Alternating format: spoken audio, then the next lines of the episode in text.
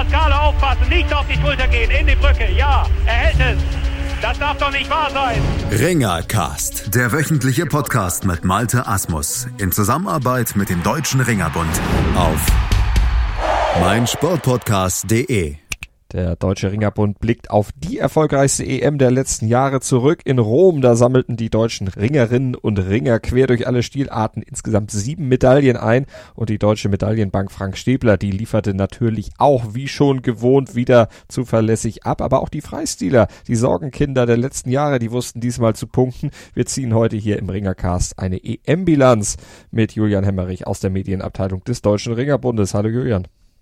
Hi ja, Gesamtfazit dieser EM in Rom kann man erstmal sagen, à la Bonheur, das passte schon richtig gut.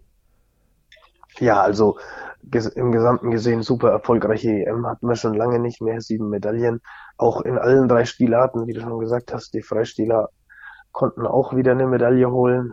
Ja, kam in den letzten Jahren jetzt schon zwei, dreimal vor, aber ist immer noch ein Einzelfall. Ähm, vielleicht sind wir hier doch auf dem richtigen Weg und kommen da deutlich näher an die europäische und Weltspitze ran. Also super erfolgreiche Europameisterschaft. Weltspitze auf jeden Fall Frank Stäbler, da brauchen wir nicht drum herum reden, dreifacher Weltmeister und jetzt eben auch zum zweiten Mal Europameister. Der ist durch seine Gewichtsklasse in den 72 Kilo sehr, sehr souverän durchmarschiert. Ja, er hat auch selber im Nachhinein gesagt, er hat gesagt, er war nicht richtig fit über die Bundesliga hinweg, das haben wir alle mitbekommen, er war zweimal krank. Ähm, hat vielleicht auch mit den Strapazen aus dem letzten Jahr zu tun, aber war zur EM dann wieder annähernd in Topform, also hat es geschafft, sich da fit zu machen und wollte die EM auch wirklich nutzen, um ein Statement an den Rest der Welt zu setzen und es ist ihm mehr als gelungen. Also er ist mit nur überlegenen Punktsiegen ins Finale marschiert, war da auf dem besten Weg und ja, ich sage jetzt mal mehr oder weniger hat sein Gegner dann von einem technischen Problem profitiert, konnte sich dann gut zwei Minuten erholen und hat es dann geschafft, irgendwie die vorzeitige Niederlage zu verhindern. Aber 6 zu 2 ist immer noch ein wahnsinnig deutliches Ergebnis für ein Finale. Also da ist er wirklich mehr oder weniger durchspaziert, ja. Absolutes Statement von Frank Stäbler, der auf dem Weg nach Rio natürlich, äh, auf dem Weg nach Tokio natürlich ist. Der will bei der bei den Olympischen Spielen selbstverständlich dann auch abräumen. Kann er aber nicht in der 72 Kilogramm Klasse, wo er jetzt bei der EM gewonnen hat. Der muss noch ein bisschen abkochen auf 67 Kilogramm. Unter diesem Hintergrund würdest du oder wie würdest du da diese Leistung dann einschätzen? Was bedeutet das für seine Mission Tokio? Ja, für seine Mission Tokio auf jeden Fall. Äh, ich sage jetzt mal für sie, für ihn selbst, für den Kopf sicher super wertvoll. Ähm, natürlich auch für die für die alle anderen Gegner gucken natürlich auf diese EM. Ja, Frank ist ganz klar einer der Mitfavoriten in Tokio und wollten natürlich sehen, wie ist er drauf, wie, wie hat er das letzte Jahr verkraftet, wie startet er in dieses Jahr. Und da ist auf jeden Fall ein super positiver Effekt. Ähm, allerdings muss man schon sagen, die 67 äh, sind mit der aktuellen Regelung, dass man früh wiegt und gleich am Vormittag noch auf die Matte muss, natürlich richtig, richtig hartes Brot für Frank. Der hat da schon 74, 75 Kilo Normalgewicht. Ähm, man hat auch letztes Jahr dann gesehen, dass es dann wirklich äh, auch an die körperliche Substanz geht irgendwann. Ähm, er hat das ganz gut gelöst, ja, hat da langfristige Pläne ausgearbeitet, auch mit Spezialisten, wie er sein Körpergewicht wirklich reduziert, dass er dann nicht sieben oder acht Kilo abkochen muss, sondern nur noch drei oder vier wirklich dann über den, ähm, ich sage jetzt mal, Flüssigkeitshaushalt macht und da einigermaßen leistungsfähig ist. Ähm, ich traue ihm da auf jeden Fall auch den ganz großen Wurf zu. Das hat man letztes Jahr bei der WM gesehen. Er verkraftet das ganz gut. Äh, er hat da einen ganz guten Weg gefunden und ich bin gespannt auf Tokio erfordert aber schon eine ganz schöne Disziplin, dann eben das auch durchzuhalten und wie du sagst, dann eben auf jeden Fall ein paar Kilo erstmal loszuwerden. Denn auch wenn es nachher über Flüssigkeit noch ein bisschen was zu regeln ist, hast du ja auch schon angedeutet, alles wird er nicht da mit abkochen können. Also das ist jetzt ein langfristiger Aufbau dann, den er machen muss. Wie sieht sowas im Trainingsprogramm aus? Ja, also bei Frank kann man das ganz gut sagen. Er hat das, er hat das auch relativ öffentlichkeitswirksam äh, dargestellt und dokumentiert letztes Jahr es sieht so aus, dass er seine Ernährung und sein Training relativ stark umstellt. Also er verzichtet in der Ernährung auf alles, was man so auch als Laie, sag jetzt mal, als schlecht äh, ansehen würde. Also er versucht gar keinen Zucker mehr zu essen, was super schwer ist. Ja, in wirklich fast allen Lebensmitteln ist Zucker. Ähm, ja, versucht seinen Stoffwechsel anzuregen mit Gewürzen und Zusatzstoffen und Ergänzungsmitteln, gerade so Chili und Ingwer, alles was ein bisschen scharf macht, ist da immer ganz gut, regt den Stoffwechsel super an und ähm, man muss auch natürlich auch zugestehen, Frank ist ein austrainierter Athlet, auch mit 74, 75 Kilo, ja, da ist einfach nicht viel, nicht viel dran. Er hat immer gesagt, er liegt so bei 8% Körperfett, wenn er, wenn er, wenn er voll im Saft steht, also mit 75 Kilo. Ähm, das noch zu reduzieren ist natürlich wirklich, wirklich schwer. Also das fordert wirklich eiserne Disziplin. Abends keine Kohlenhydrate mehr. Und ja, wie gesagt, der zweite Baustein ist auch das Training umstellen. Ja, da muss man auch einfach Muskelmasse, äh, weniger Muskelmasse trainieren, um einfach da auch abzunehmen, wenn man dann so ist. Wie gesagt, vom Fett wird wenig weggehen. Da ist nicht viel da und dementsprechend bleibt nur der Weg dann auch, sein Training umzustellen und da vom Gewicht runterzukommen. Frank Stäbler also mit der Europameisterschaft sehr, sehr zufrieden gewesen und jetzt auf dem Weg in Richtung Tokio. Aber er war ja nicht der einzige Greco-Athlet aus dem deutschen Ringerbund, der gepunktet hat. Er ist der einzige Europameister. Aber Hannes Wagner in der Klasse bis 72 Kilogramm und Yellow Kramer bis 130 Kilogramm, die haben ja auch nochmal Bronze geholt. Also auch bei denen Hut ab, zumal es ja auch für beide Ringer die erste internationale Medaille ist im Seniorenbereich. Ja, beide ein gutes Turnier gerungen, muss man wirklich sagen. Gerade für Hannes hat mich gefreut. Er war im Juniorenbereich schon sehr erfolgreich, hat da einen Europameistertitel und den dritten Weltmeistertitel geholt gehabt. Im Männerbereich hat es immer nicht geklappt. Letztes Jahr auch knapp Fünfter geworden. Dieses Jahr im kleinen Finale wieder den gleichen Gegner gehabt und ja, kein Zweifel aufkommen lassen. Ganz starkes Turnier gerungen, auch im Finale einen ganz, ganz starken Kampf gemacht und verdient die Medaille geholt. Ähm, ja, Yellow Kramer junger Athlet, der auch bei den U23 und in den letzten Jahren auf sich aufmerksam gemacht hat. Ähm, er muss wirklich zugeben, eine Medaille hatte ich ihm nicht unbedingt zugetraut, wahrscheinlich auch echt wenige. Hat wirklich die Kämpfe, die er gewinnen konnte, ganz starke Leistungen abgeliefert gegen den Vize-Europameister aus Georgien. Hat er keine Chance gehabt, gerade im Bodenkampf war er da schwach. Vielleicht auch was, woran er arbeiten kann. Ähm, aber den Litauer im ersten Kampf niedergekämpft in der Hoffnungsrunde mit dem Italiener. Das war kein Problem. Hat einen vorzeitigen Sieg geholt, aber auch ganz, ganz stark im Finale um 3 und 5 gegen den Finnen. Der kommt zwar eigentlich aus der 98 Kilo Klasse, aber war da auch schon international erfolgreich. Hat er sich die Bronzemedaille erkämpft und ja, war auch die Freude riesig. Also da haben wir vielleicht auch in den nächsten Jahren ein fürs Schwergewicht, wenn unsere Nummer 1 Eddie Pop äh, irgendwann aufhört. Mhm. Wie sieht's denn mit den beiden, mit Hannes Wagner und Jello Kramer jetzt in Richtung Olympia aus? Die 82 Kilogramm und die 130 Kilogramm sind ja nicht olympisch, im, doch die 130 sind olympisch, aber die 82 Kilogramm nicht. Ist er einer, der auch auf 77 runtergehen kann und runtergehen wird? Was traust du ihm dazu? Äh, nein, ich glaube, Hannes hat, also Hannes hat den, den Start im Seniorenbereich auch im 75, 77 Kilo Bereich gemacht. Ähm, hab dann aber relativ schnell gemerkt, dass das äh, körperlich nicht machbar ist. Hannes liegt so bei 87, 88 Kilo. Ähm, der wird die 77 Kilo nicht schaffen. Äh, da haben wir auch mit Roland Schwarz, Pascal Eisele und Florian Neumeier auch noch drei ganz, ganz starke Athleten, gegen die er sich erstmal national durchsetzen müsste. Also das sehe ich ausgeschlossen. 87 ist er dann, ja, ist für ihn wahrscheinlich auch keine Option, ähm, muss man einfach so sagen. Da haben wir mit Dennis Kuttler einen super erfolgreichen Sportler, da wird er sich auch nicht mal national durchsetzen können. Noch dazu ist er körperlich einfach ein bisschen zu schwach, das muss man sagen. Die 87 Kilo Leute machen natürlich auch Gewicht, ähm, kommen dann von 90 Kilo oder drüber.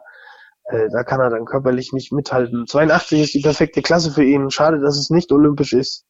Ähm, er muss sich da wirklich auf die EMs und WMs spezialisieren, hat er in diesem Jahr eben seinen großen Höhepunkt schon gehabt und er hat den zumindest überaus erfolgreich gestaltet.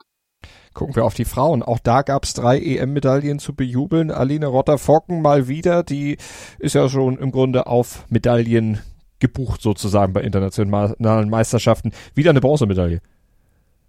Ja, also bei, bei Aline muss man ein bisschen das Ganze differenziert sehen, weil ich jetzt mal, ähm, sie ist natürlich Dauerabonnentin auf eine Medaille und war sogar ein bisschen enttäuscht über die Bronzemedaille. Es wird vielleicht im Nachhinein dann doch äh, nicht so schlimm sein, sage ich jetzt mal, wie es sich am Anfang angefühlt hat. Sie war schon sehr enttäuscht nach der knappen Niederlage.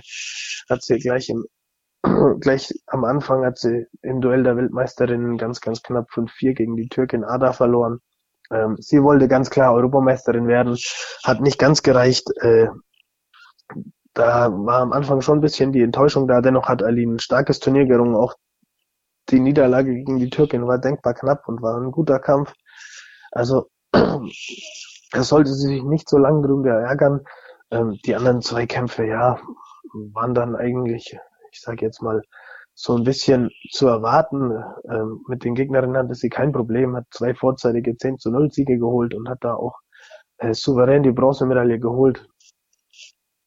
Aber ihr Ziel war ganz klar Platz eins, deswegen war sie selbst ein bisschen enttäuscht. Allerdings äh, ist das trotzdem eine Leistung, auf mhm. die man aufbauen mit Hinblick auf Tokio. Wollte gerade sagen, sie darf ja dann auch in Tokio in ihrer Gewichtsklasse antreten, in den 76 Kilogramm, weil die ist bei den Frauen olympisch. Ja, auf jeden Fall. Ähm, sie hat da auch mit der Gewichtsklassen Umstellung und der Wiegeumstellung damals äh, die Entscheidung getroffen, nach oben zu rutschen. Sie hat vorher bis 69 Kilo gekämpft, was jetzt quasi 68 wäre. Ähm, hätte das mit der neuen Regelung, dass man frühs wiegt und direkt kämpft, nicht mehr geschafft, ist dann nach oben in die 76 in die nächste olympische Klasse und hat da ja in den letzten Jahren eindrucksvoll bewiesen, dass sie auch da zu den Titelkandidaten und Medaillenkandidaten gehört. Ähm, ist auf jeden Fall eine der Mitfavoritinnen. Ja, in 76 Kilo wird es auch ein bisschen auf die Setzliste ankommen, deswegen war es auch wichtig, bei dieser Europameisterschaft vorne zu landen, dass man einfach Punkte mitnimmt. Die ersten, die besten vier Athletinnen aus den letzten Jahren in der Gewichtsklasse werden bei der Auslosung gesetzt, also treffen nicht unmittelbar aufeinander. Somit kann man schon mal relativ sicher sein, dass man eine der besten vier erst im Halbfinale hat, wenn man wirklich auch selbst da dabei ist.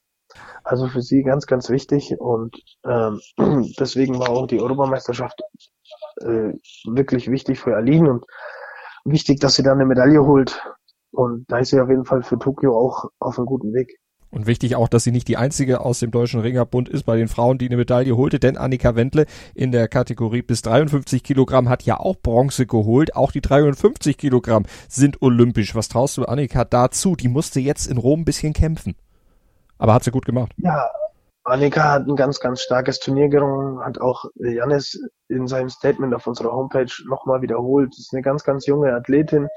Letztes Jahr hat sie bei der äh, bei den Nachwuchswettbewerben U23 ähm, eine starke Platzierung gemacht, hat den Europameistertitel geholt. Ja, im Jahr davor auch äh, bei der Weltmeisterschaft und Europameisterschaft U23 starke Leistungen abgerufen und jetzt das erste Mal auch im Männerbereich so richtig.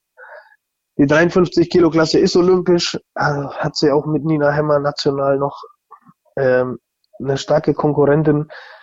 Da bleibt abzuwarten, wer welches Qualiturnier fährt und wer sich dann letztendlich qualifiziert. Aber Annika hat natürlich erstmal ein Statement gesetzt mit dieser Bronzemedaille. Die beste Dame war aber Maria Seelmeier, ihre Medaillenpremiere und gleich Silber.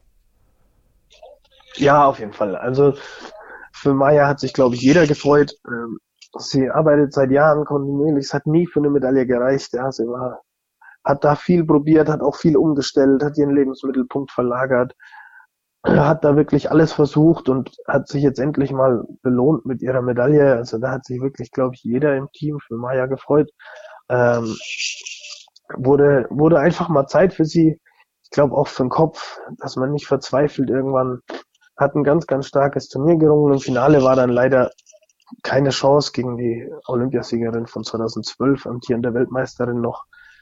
Ähm, da war, ist sie dann leider auf Schulter gegangen. Äh, dennoch vorher ganz, ganz starkes Turnier und verdient endlich mal eine Medaille geholt.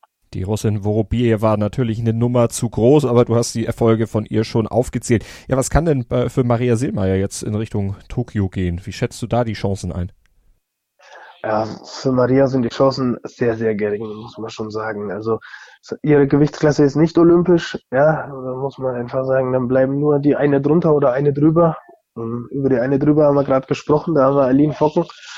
Also die wird sie auf keinen Fall verdrängen. Eine drunter haben wir Anna Schell, die zwar bei dieser EM nicht an ihre Leistungen aus dem letzten Jahr anknüpfen konnte, denn auch letztes Jahr ein ganz, ganz starkes Jahr hatte, Vize-Weltmeisterin wurde. Also da wird schon national ganz, ganz schwer für Maria Seelmeier. Ähm, ich glaube nicht, dass sie da eine Chance bekommt. Die beiden haben ihr Ticket gelöst und die beiden werden auch nach Olympia reisen. Ähm, das haben sie sich einfach mit der letztjährigen Weltmeisterschaft verdient und da bleibt Maria einfach wie bei Hannes Wagner eben nur die nicht-olympische Klasse und da gilt es dann einfach, sich auf den nächsten Höhepunkt vorzubereiten. Und auch wenn das diesmal leider nicht die Olympischen Spiele sind. Kurze Pause hier im Ringercast auf meinsportpodcast.de und dann gucken wir nach der Unterbrechung dann zu den Freistilern. Schatz, ich bin neu verliebt. Was? Da drüben. Das ist er. Aber das ist ein Auto. Ja, eben. Mit ihm habe ich alles richtig gemacht. Wunschauto einfach kaufen, verkaufen oder leasen. Bei Autoscout24. Alles richtig gemacht. Vernimmt sich, was man will. Dann wilde Gerüchte entstanden. Fast nichts davon stimmt. Tatort Sport. Wenn Sporthelden zu Tätern oder Opfern werden, ermittelt Malte Asmus auf meinsportpodcast.de. Folge dem True Crime Podcast, denn manchmal ist Sport tatsächlich Mord. Nicht nur für Sportfans. Die komplette Welt des Sports. Wann und wo du willst. Auf meinsportpodcast.de. Willkommen bei meinsportpodcast.de. Wir sind Podcast. Wir bieten euch die größte Auswahl an Sportpodcasts, die der deutschsprachige Raum so zu bieten hat. Über 20 Sportarten.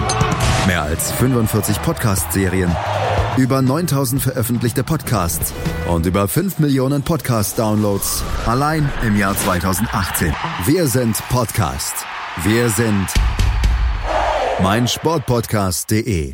Dann gucken wir aufs Freistil bei den Herren. Das war ja in den letzten Jahren, wir hatten es eingangs schon gesagt, immer so ein bisschen das Sorgenkind, die hinkten so ein bisschen hinter den Grekos her. Äh, warum ist das so schwierig gewesen, in den letzten Jahren im Freistil in Deutschland was zu reißen? Ja, das ist, da kann man wahrscheinlich eine Stunde drüber philosophieren. Das ist wirklich schwer zu sagen. Man muss sagen, im Freistil ganz, ganz klar sind die Russen zum Beispiel noch eine, eine ganz, ganz andere Übermacht wie im griechisch-römischen Stil. Ja, ähm, es gibt einfach so viele Sportler aus Russland, äh, die da international erfolgreich sind, auch für andere Länder antreten. Auch viele europäische Länder gehen mittlerweile den Weg, sich russische Athleten für ihre Nationalmannschaft zu verpflichten. Ähm, ob das die Italiener sind, ob das die Rumänen sind, ob das die Slowaken sind. Ähm, überall ringen nur noch Russen. Das wird es natürlich noch schwerer. Ähm, da muss man einfach sagen, die sind da einfach so eine Übermacht, dass einfach am Ende auch alle eine Medaille holen, wenn sie dann für ein anderes Land starten. Zum anderen ähm, waren wir da einfach weit, weit weg, schon seit langen Jahren. Und das dauert einfach seine Zeit, bis man da wieder hinkommt. Ja. Man hat da einiges auf den Kopf gestellt, hat da viel probiert im Freistilbereich. Ähm, ich denke, es trägt erste Früchte, das sieht man in den Ergebnissen in den letzten zwei, drei Jahren. Da geht's wieder vorwärts. Ähm, der dritte Punkt ist natürlich auch, wenn man so weit weg ist, äh, ist es irgendwo schwer, sich auf nationaler Ebene da dann äh, nach vorne zu kämpfen. Ja, natürlich geht das auch nur, wenn ich auf Weltklasse-Niveau arbeiten kann, um dann auch Weltklasse-Niveau zu werden. Ähm, und nachdem wir aber so weit weg von der Weltklasse waren, ist das einfach ein langer Prozess, bis man da wieder hinkommt. Wie gesagt, wir sind auf einem guten Weg. Die letzten Jahre zeigen das deutlich. Ja, es gibt auch wieder Medaillen. Ja, Martin Obst hat eine geholt. Äh, Dudarov hat eine geholt und jetzt haben wir wieder eine geholt. Also da geht es schon leicht bergauf, muss man sagen. Ähm, so ein sicherer Medaillenkandidat ist noch nicht dabei, aber es kommt immer mal wieder eine kleine Überraschung bei raus und wenn wir den Weg weitergehen, sind wir vielleicht auch irgendwann im Freistilbereich so erfolgreich wie bei den griechisch-römischen Athleten. Und für eine solche Überraschung hat Horst Lehr in Rom gesorgt, Bronzemedaille gewonnen im Freistil. Hätte sogar ja, fast geklappt, einen der Russen zu schlagen, nämlich Tuskaev im Halbfinale, nur ganz knapp mit 4-5 verloren. Muss er sich nicht grämen, die Medaille am Ende springt raus, aber so weit weg war er nicht in dem Kampf. Nee, das muss man sagen. Also generell zu Horst muss man, muss man ein paar Worte mehr verlieren. Er hat ein super, wahnsinnig starkes Turnier gerungen, ja, auch für viele ganz, ganz unerwartet. Es hat richtig, richtig Spaß gemacht, ihn anzuschauen. Ähm, das war wirklich spektakulär. Er hat super, super ausgekämpft, ganz, ganz starke Kämpfe geliefert. Auch in den aussichtslosen Situationen noch super Leistungen abgerufen aus aussichtslosen Unterfangen hat er noch irgendwie eine Wertung rausgeholt, hat ganz, ganz starke Leute geschlagen. Im Halbfinale hat dann ein bisschen das Glück gefehlt, muss man schon sagen. 5 zu 4 gegen den späteren Europameister Tuskayev. Da war er auch ganz knapp dran am Finaleinzug. Und da muss man wirklich einfach so ehrlich sagen, wie es ist. Das war überragend und das waren wirkliche Weltklasse-Athleten, die er da gegenüber hatte. Und das macht wirklich Freude auf den, auf die weitere Karriere.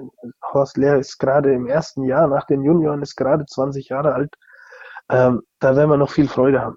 Jetzt sprechen wir nur über die Medaillengewinner. Wir müssen aber auch dann noch sagen, es waren ja auch noch mehr Chancen da, durchaus was an Edelmetall zu holen, denn die weiteren Platzierungen der Deutschen insgesamt können sich ja auch sehen lassen. Also da kratzen sie auf jeden Fall an der europäischen Spitze. Ja, das, das ist natürlich immer so, dass man ein bisschen sich auf die Medaillen reduziert. Das ist einfach bei einem großen Großereignis äh, erstmal das Auffälligste und das, was zählt. Allerdings haben wir natürlich auch ganz, ganz viele fünfte Plätze oder siebte Plätze, wo man sagen muss, die waren wirklich nah dran an der Medaille, haben auch ein super Turnier gemacht, ja. Bei den Mädels weiß ich noch, ähm, hatten wir am ersten Tag gleich vier Leute im kleinen Finale. Am Ende hat nur Aline von den vier die Medaille geholt. Dennoch sind drei Medaillen bei den Mädels rausgesprungen. Also da sieht man einfach, welche mannschaftliche Geschlossenheit da da ist, ähm, wie stark die ganze Mannschaft war.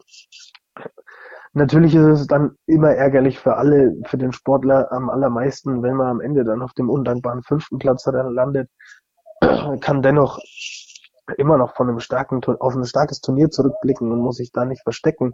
Auch bei den Freispielern haben wir jetzt über Horst gesprochen, der wirklich einfach eine richtige, richtige Überraschung gelandet hat und es auch einfach verdient hat, da ähm, die meiste Aufmerksamkeit zu genießen. Aber haben da auch noch zwei fünfte Plätze, zum Beispiel der junge Lars Scheffle am letzten Tag, auch das erste Mal international bei den Männern dabei, ähm, auch gerade erst 20 Jahre, glaube ich, hat da auch ein ganz, ganz starkes Turnier gerungen, gerade am zweiten Tag, am ersten Tag hat er gegen den späteren Finalisten, das ist eigentlich ein US-Amerikaner, der für San Marino startet, keine Chance gehabt, am zweiten Tag ganz, ganz, ganz, ganz starke Kämpfe gemacht, hat am Ende nicht ganz gereicht, ist er auf dem fünften Platz gelandet in einer starken 86 Kilo Klasse. Jetzt muss man sagen, hat das kleine Finale auch ganz, ganz ärgerlich mit 5 zu 4 verloren.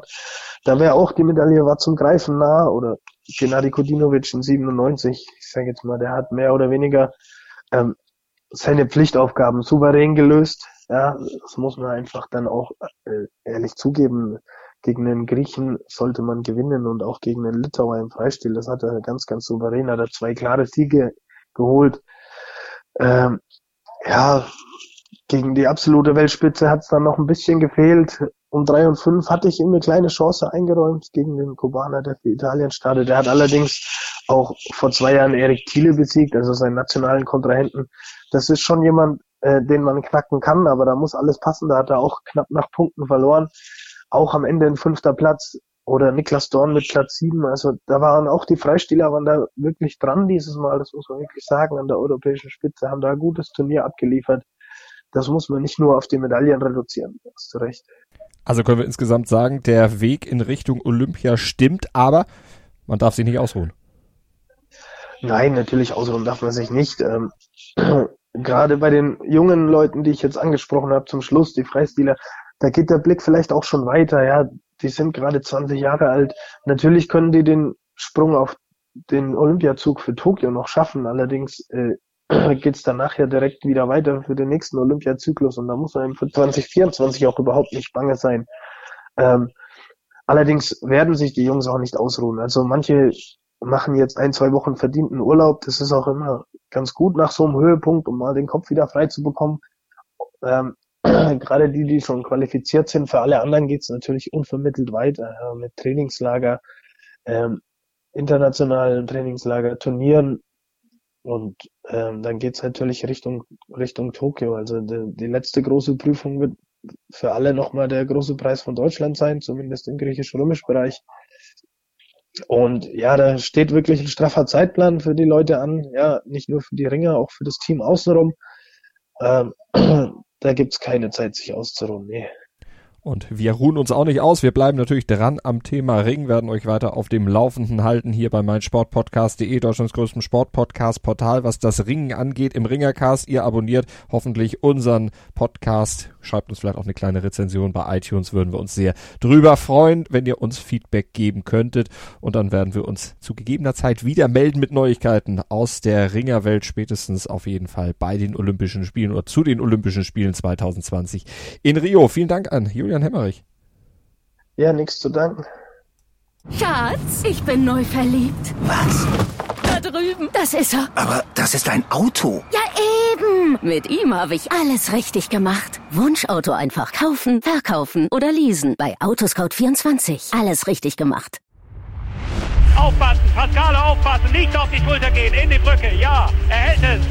Das darf doch nicht wahr sein. Ringercast, der wöchentliche Podcast mit Malte Asmus in Zusammenarbeit mit dem Deutschen Ringerbund auf meinsportpodcast.de.